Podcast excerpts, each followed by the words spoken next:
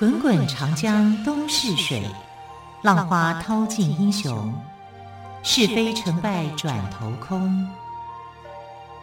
古今多少事，都付笑谈中。陪你说历史，汪培制作主持。欢迎朋友们再次收听《陪你说历史》节目，我是汪培。今天同样再次为朋友们邀请到历史专栏作家于远炫老师来跟我们说精彩的历史故事。于老师好。主持人好，听众朋友大家好。好，于老师昨天谈到了这个白羊座的故事，对，那么其中也带到了金羊毛，对，对不对？今天老师是不是来跟我们说金羊毛的故事呢？对啊，因为有着呃金毛的白羊被剥皮献祭给天神宙斯之后呢，白羊的这个救援故事啊，就变成了星空里面的星座，就是白羊座嘛。那几年之后，有一个叫做杰森的年轻人，驾着一艘名叫阿尔戈号的船从遥远的希腊渡过重重的危机呢，来到科尔基斯。那这个时候呢，弗里克索斯已经过世了啊，金羊毛变成了传说。那杰森跟科尔基斯的国王啊艾提斯说：“弗里克索斯呢，算是我父亲的叔叔。那我的父亲呢，是希腊城邦的国王，所以我也会是国王，我也会继位成为这个国王。可是目前的国王是我的叔叔啊啊，那我奉。”这个我叔叔的命令要来拿回金羊毛啊，然后让克里佛索斯的这个、弗里克索斯的这个灵魂可以安息，然后也可以回乡，同时我也可以拿回到我的王位。哎，这个时候这个呃艾提斯哦，就是听啊，竟然有这样的一件事情，金羊毛是我们国家的很重要的镇国之宝，对，然后你竟然这样就想要拿，把它拿走，对哈、啊，所以。他对杰森呢，就表面客气，可是心里头就有很多的主意了。因为他在想说，你从希腊，然后到了我这个国家，东方的国家，那你要经过很多的重重的危机，有很多怪物啊、怪兽啊，啊，这是非常的这非常的惊险的。你一路从这个惊险的过程里面来到这里，表示你有非常的能耐。啊，所以也不可以小看这个人，哈，这个叫杰森的人。杰森呢，其实是我们翻译的名字啦。那如果我们用希腊的名称翻译他的话，根据他的一个读音，应该要翻成叫伊阿宋，啊，就是伊阿宋，对，好难，比较不好记，杰森比较好记。杰森是用英语发音的，Jason 这样。那其实他他应该翻成伊阿森。这样，所以有人发生伊阿森、伊阿宋、伊阿，可能我们对这个语言比较不熟。对对对，它应该有它的历史文化之美了。对，应该是啦哈。所以呃，如果我在我们在别的书里面看到伊阿宋这个名字，或者叫伊阿松啊，其实讲的就是杰森，是同一个人啊。那。啊，我在讲这个故事的时候，我是用杰森来讲，因为比较普遍哈，在使用这个字。还好你没有讲戴森，戴森我就更熟了。好，开开玩笑，请于老师继续说。那呃，杰森的父亲叫做艾森哈，他是这个呃维奥蒂亚国王阿马塔斯的这个堂哥。我们有讲过阿马阿塔马斯啊，就是呃。就是娶了这个伊诺公主嘛，啊，然后造成了一个国家里面的汉室。但是这个艾森的王位啊，被他的弟弟啊皮利亚斯给抢夺了。然后艾森呢，呃，后来也遭到杀害，哈。不过这个时候他还活着，就是在这个呃杰森啊，他去航海的这段的期间，他还活着。他是回来之后被杀的，啊。然后在这个呃。他的父亲为了想要说让他的儿子有一些技能啊，所以杰森呢跟着这个半人马星座人马座的那个凯龙，我们知道人马座的的故事是从那个一个呃泰坦神啊叫做凯龙啊，啊凯龙跟人马座讲起来哦也很也很复杂，就是他有一派是妖怪生的啊，就是涅斐勒生下来的一个族群啊，然后另外一派是传统的。泰坦神族里面有的，那这个呃人马座的凯龙是泰坦族的，他是一个神啊，他是不会死的，可是他后来又死了啊，这就跟射手座的故事也有关联了，跟海克力士他的一个呃很重要的一个土地有关，就非常的复杂，我们有机会会来讲到这个部分。那呃半人马的这个凯龙啊，他是神族的后裔。他精通各种的东西，不举凡音乐啊、医药啊、射箭啊、武术啊，他都会，而且他有不死之身啊，所以不管是天上的诸神还是人间的英雄，都想要拜他为师啊，他是非常全能的啊，所以这个艾森就把儿子杰森啊送到凯龙处去学习，希望有一天呢啊，他能够学到这个技能以后可以继承王位。那皮利亚斯一直担心有人会来抢他的王位，好，后来他就去跟这个天神去求了一个神谕，那个神谕里面就说你要小心一个只穿一只鞋的人，好，所以从此以后他就很注意他的国家啊，因为你通通常来讲你不会只穿一只鞋，你两只鞋在穿，他就会去注意有没有人只穿一只鞋，哎，突然之间他发现这个穿着一只鞋的人。竟然在他祭祀天神宙斯的时候出现了，啊，这个人就是杰森。好，那杰森为什么会穿一只鞋出现在他眼前？啊，因为呃，这个杰森呢，他在凯龙的地地方学学好之后，他就想要去找他的叔叔啊，这个皮利亚斯，要他退位，把皇位交给他。那皮利亚斯这个人呢，呃，是这个呃非常有心机的人。好，但是杰森呢，他外表高大，这很帅，好像神人一样。好，所以他在半路上的时候要去这个王宫的时候呢，就遇到一个老妇人要过河，但是河水很急，老妇人过不去，他就说：“那没关系，我背你。”好，他就把他背着这个老妇人过河。结果过河以后呢，老妇人就现身了。他谁？他就是天后希拉。好，天后希拉就说。我感谢你哈，这你背着我这样过河，以后我就会是你的守护神。那被天后守护可能也不不见得很好，但不管怎么样，他就这样答应了哈，就是说我要当你的守护神。那他在背希拉去这个过河的时候啊，就一只鞋子就掉了，因为河水呃很快就把他给另外一只的这个鞋子给给给弄丢了。那弄丢了以后呢，杰森就只穿了一只鞋。但他也不在意啊，他过完之后呢，呃，他就去找他的这个叔叔啊，皮利亚斯。那皮利亚斯就发现说啊，你竟然只穿着一只鞋子来见我，那他已经得到一个神谕，说你要小心留意穿只穿一只鞋子的人。对啊，这个人竟然就是他的侄子。那皮利亚斯就非常非常的紧张啊，神谕所预言的人出现了，这个人还是他的侄子，那怎么办呢？要来跟他讨回王位。啊，那皮利亚斯其实已经事先就预想过很多遍了，他就想好对策，他就跟这个杰森就说：“我梦见弗里克索斯很悲伤的跟我说，我想要回家，啊，我的灵魂就附在金羊毛上面。那你要把这个金羊毛现在在东方的国家，所以你要把这金羊毛给带回来，让他的灵魂能够得到安息，这样他才可以把王位交给他。”那杰森就想说。这还不简单，那我就去把金羊毛给要回来。拿回来。可是当初金羊毛是这个白羊飞到天上去的，对不对？后来被剥皮。可是白羊至少它是飞在天天上，它是航空旅程。但现在它没有这项神兽，没有这项武器，那怎么办？它只好变航海旅程。航海旅程呢，它就必须要去造船啊，它就必须要找一些水手来帮助他。所以呢，他就下了一个命，下了。急忙的哈去找了一个工匠，那个工匠叫做阿尔戈斯，所以他就把它取名叫阿尔戈号。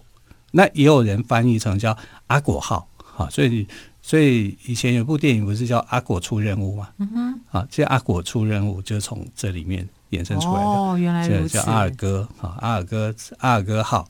那他造了一艘阿尔戈号的木船。他就去召集一些呃水手啊，希望能够为这个行程去冒险犯难。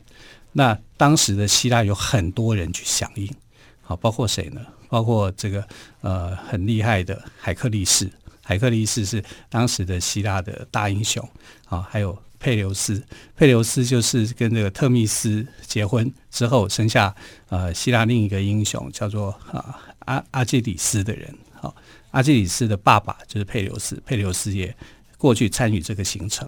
还有这个呃星座里面的双子星，好吧？双子星里面不是生出两兄弟吗？那两兄弟也参加了这个旅程。还有海神波塞顿的两兄弟哈也参加这个行程，所以这个我感觉像是英雄之旅了。是啊，是个英雄之旅啊！他们的里面聚集了五十个英雄，好，这五十个英雄就上了这个阿尔戈号啊，在杰森的带领之下，要把金羊毛给拿回来。回来可是有这么简单吗？对，嗯，好。这么多人踏上了寻找金羊毛之旅哦，到底如何呢？我们再请岳轩老师继续我们说这个故事。好的。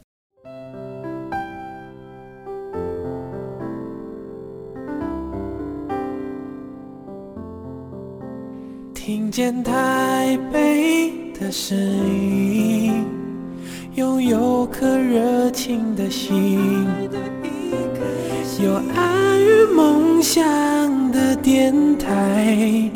台北广播 FM 九三点一。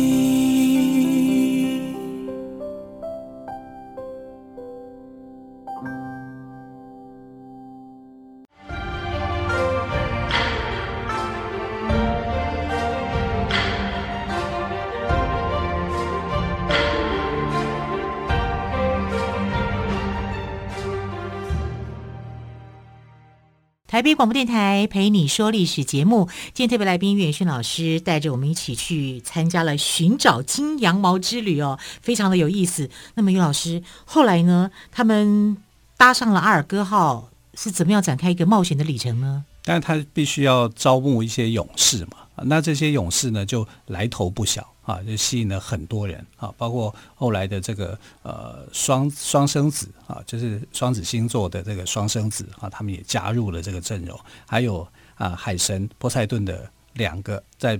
私生子哈也出现了哈，还有就是音乐家奥菲斯哈，他们也出现了，所以总共的这个人员呢非常的庞大，约有五十个人。当然里面最著名的人就是海克力士哈，海克力士也是呃当时希腊世界的第一英雄。可是海克力士呢，他有一个好朋友叫做海勒斯，那海勒斯呢，经常就是他在要跟人家战斗的时候哈，帮他拿武器的人哈。那他因为非常的帅，很帅气。结果就在这个要出发的时候呢，被水仙子看到了啊！因为看水仙子看到他的脸，哇，这个这个人这么帅，他要变成我们水仙子当中的一员，就把他抓走了。那抓走了以后呢，海克力士就一直在找他的这个兄弟，一直找不到，一直找不到。所以他在寻找的过程里面，竟然就迷途了，哈，就是呃，跟这个阿尔戈号的人啊，越走越远了。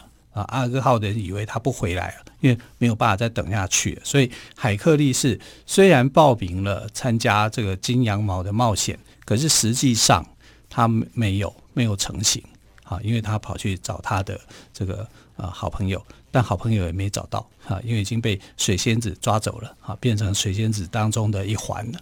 也就是说他已经死了啦。哈，那这个呃杰森呢，只好就自己。变成了这个领队了，哈，他就去要去冒险犯难。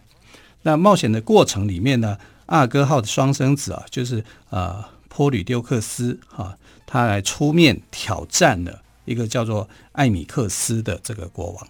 那这个国王呢，因为他们经过一个岛屿，那这个岛屿是必经的地方，必须要停下来。那这个岛屿的国王呢，艾米克斯非常的糟糕哈，他就天。拥有这种天生的神力，他就要这些旅客哈，经过这里的人哦，来跟他挑战，跟他打架就对了啊。但是他很喜欢这种相扑啊、摔跤啊这类的打架的东西，然后大部分人都被他一拳就打死了。可是他没有想到，这个波吕丢克斯啊，不是普通人哈，他是宙斯的私生子，他跟利达王妃所生的吧。一个天鹅吧，所生生下来的一个小孩，然后打斗的过程里面呢，不分上下，哎，可是波吕丢克斯呢，趁了一个空档，一拳就把这个呃艾米克斯给打死了。啊，也就是消除了一个很大的一个障碍。啊，所以后来他们就航行哈，就经过了这个呃博斯普鲁斯海，然后到了一个叫做萨尔米特呃苏里苏里斯的国家。这个比较长哈，那这个国王呢是一个老人家，他是被折磨的哈。国王叫做菲尼斯，那菲尼斯他是从太阳神那边得到了一个预言的能力，从阿波罗那边学到的。可是宙斯不许不允许这个能力存在，因为你要是只把这个能力说出去，那宙斯有很多事情可能都会曝光，好，所以宙斯就非常的火大。宙斯也有很多的秘密的感觉，是的，他就怕他的秘密被说出去，所以他就派了一个人面妖鸟。但是人面妖鸟呢，呃，长相是很奇特的。他整个人面，你看他的脸的时候是美人脸，非常漂亮的一个女生的脸，好，但是整个身体就是老鹰的身体，啊，然后它的爪子哈又尖又利，哈，非常非常的可怕。重要是它很臭，啊，它所吐出来的东西，啊，它所抓过的东西，它身上有那种腥臭味，你可以想象到任何的垃圾、垃圾、腐臭的东西。集合在一起，大概就是它的味道，啊，它体味不好闻，啊，非常非常的难呃难闻的。那这种怪鸟做什么用的？哈，就是每次菲尼斯要吃饭的时候，他就在他面前吐。哇，这么臭的鸟吐出来东西，哦，饭哪吃得下呀？是啊，不然就拉一坨大便这样 啊，所以菲尼斯就被折磨，他就好惨呢。对，但但这两只鸟是宙斯的神物哦。呃，妖鸟啊，然后这个菲尼斯，你看他宙斯就每天这样整他，整到后来他就很瘦很瘦啊，瘦弱变成一个老人家这样子啊，就不敢那个。然后等到那个杰森来的时候，这因为他有预言能力，他知道说他的这个船的成员里面啊，有个这个呃北风之神的小孩啊，两个小孩，那这两个小孩正好可以对付这个人面妖鸟。所以他就跟他说：“你们你们帮我解决这个难题，好，帮我去打败这只妖鸟，我就可以告诉你你们会发生什么事，你们要怎如何解决。”那当然杰森愿意啊，对不对？然后他就答应了这个菲尼斯的请求，就派出了这个北风之子的呃北风之神的两个小孩去跟他战斗。哦，他是很厉害的，因为他们是以速度取胜的哈，他们两个人的速度啊。非常的快啊！当然，两个人打一只鸟，那只鸟就没有办法去对付它。啊，正要把它给杀死的时候呢，突然之间呢，这个彩虹之神啊，艾瑞斯啊，就跑过来了，出现了，突然出现在他们当中，就是说你不可以把这只鸟给杀了。啊，为什么？因为这是宙斯的鸟啊，天神宙斯的鸟，就算它是妖鸟，你也不可以杀它啊！你要留下鸟命啊！啊，然后。留问题是留下鸟命没有办法解决那个问题啊，它这么臭哈、啊，怎么办？他他就啊要这个要这只鸟哈、啊，就是发誓，就是说不再去骚扰菲尼斯啊，就是不让他再过那种痛苦的生活啊。那菲尼斯你也不可以乱说话啊，就用这种方式来阻止他。后来就就取一个平衡了，对对对，就同意嘛，因为那个鸟你也杀不得。已经有天神出来，这个出面来担保他的生命了。那杰森也只能同意，只能答应。那菲尼斯这个老人家也从此以后不会再被这个鸟的大便气到不能吃饭 啊，就可以 不能吃饭，真的好惨哦。对呀、啊，吃饭是一件很快乐的事。是啊，可是他每次都出现在他面前这样子哈、啊，还抓他。这个问题解决了就对了，对，就解决。OK，那解决了以后呢？那菲尼斯就因为他有预言能力。他就跟杰森讲：“你之后你会发生什么事？什么事？这样子，你会碰到什么状况？那眼前最大的一个状况就是，他们在一个海域里面啊，有两座浮岛，这两座浮岛会定期撞在一起。那他们的船经过那里，可能会被夹击，会被撞坏。好，所以他就要他，就说你可以先派一只鸽子，好，看看能不能通过这个呃撞岩的一个攻击，呃，怎么样的机会通过它？